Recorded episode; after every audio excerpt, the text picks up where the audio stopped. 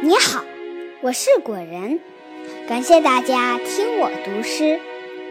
诗歌不是玩具，没那么好玩；诗歌不是糖果，没那么好吃；诗歌不是生活必需品，没那么重要。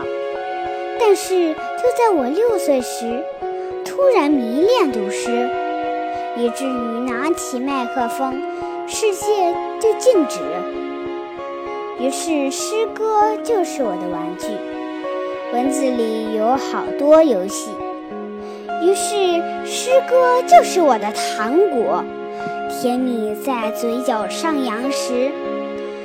于是，诗歌成了我生活必需品，一种新的感受弥漫。